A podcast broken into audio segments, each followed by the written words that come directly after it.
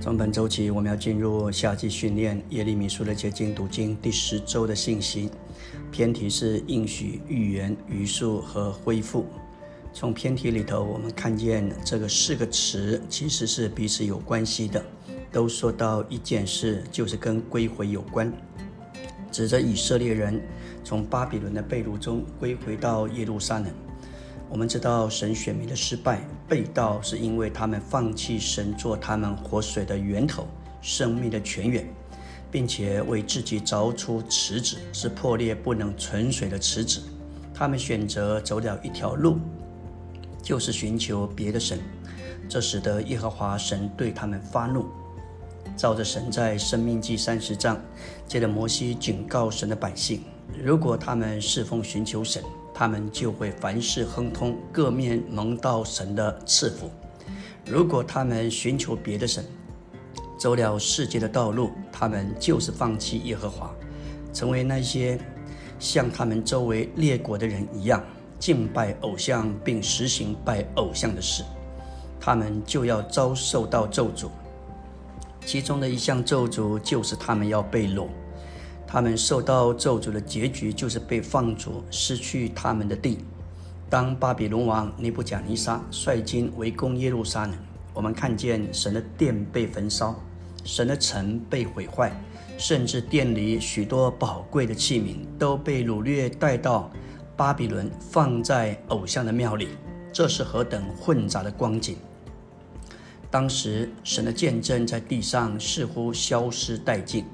神的子民被迁徙到亚述，有些到了埃及，大部分的人却到了巴比伦。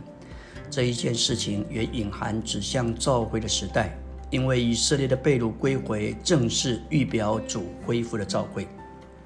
我们来到纲目第一大点，神拣选了以色列人，使他们成为他的子民，作为召会最大的预表。神旧约的显明，以色列人是新约召会的一个大的预表。在灵前，保罗两次说到以色列人是我们的见解。灵前十章六节说这些事都是我们的见解，叫我们不做贪恋恶事的人，像他们那样贪恋。这里的见解直译就是预表，也就是指着事实或是属灵真理的表征。整个以色列的历史，事实上就是召会的历史。以色列的历史乃是作为预表，而教会的历史乃是作为预表的应验。今天我们就是在作为教会的应验里头，旧约以色列人的历史作为新约信徒的预表。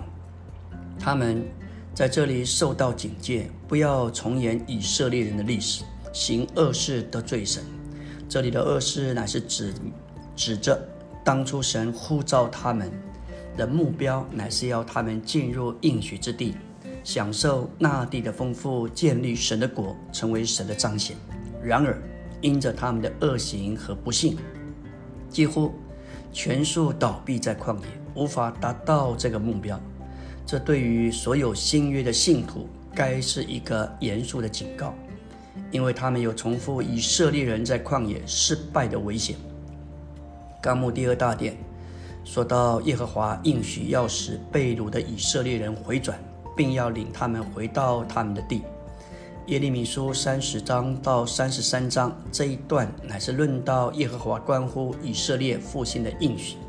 三十一章三节，耶和华从远方向我显现，说：“我以永远的爱爱了你，因此我以慈爱吸引你。”这里远方乃是指着从以色列跟随神。在旷野时，他就向以色列显现。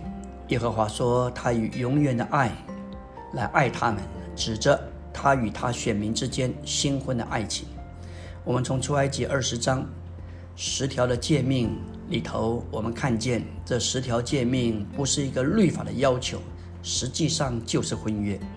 尤其是前面三条，二十章三节说：“除我以外，你不可有别的神。”不可为自己雕制偶像，不可跪拜，不可侍奉他们，也不可妄称耶和华女神的名。在这里，我们看见神对他指明的这些诫命，实在来讲，就是以丈夫的身份要求他的妻子所以十条诫命实在来说，就是神与他指明之间的婚约。我们要说到耶利米二十九章十一节，说到一些的复兴的应许。耶和华说：“我知道我向你们所怀的意念是赐平安的意念，不是降灾祸的意念，要教你们幕后有好的结局，有指望。不管神的选民有多的多败坏，多偏离。”不管神的选民对他如何不忠实，但是神对他们的意念仍然是赐平安的意念，不是降灾祸的意念，要叫他们仍然有好的结局，有指望。二十九章十四节说：“我也必使你们被掳的人归回，将你们从各国和我所赶你们到各处招聚来，又将你们带回使我。”使你们被迁徙离开的地方，这是耶和华说的。耶和华真的这样做了。在愤怒惩罚一段时间之后，他说：“我要将你们带回使我使你们被迁徙离开的地方。”这只有神能够做这件事情。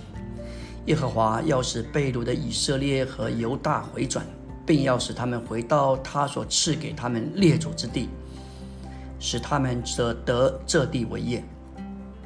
耶利米三十章十节，耶和华说：“我的仆人雅各啊，不要惧怕；以色列啊，不要惊慌，因为我要从远方拯救你，从你的后裔被掳到被掳之地拯救他们。雅各必回来得享平静安宁，无人使他害怕，因为我与你同在，要拯救你。耶和华应许将他们从北方之地领来，从地极招聚。”必有大群人回到以色列地，这群人包括瞎子、瘸子、孕妇和产妇，他们要哭泣而来。耶和华要照他们的恳求引导他们，使他们在溪水旁走正直的路，在其上不致半跌，因为他是以色列的父。感谢主，不管神的选民的光景如何败坏，如何偏离神的话，但是神仍然爱他们。以永远的爱爱他们，甚至有复兴的应许，带他们回来。感谢主，这实在是神他信实的，照着他的经纶，无论旧约到新约，他总是信守他的话。阿门。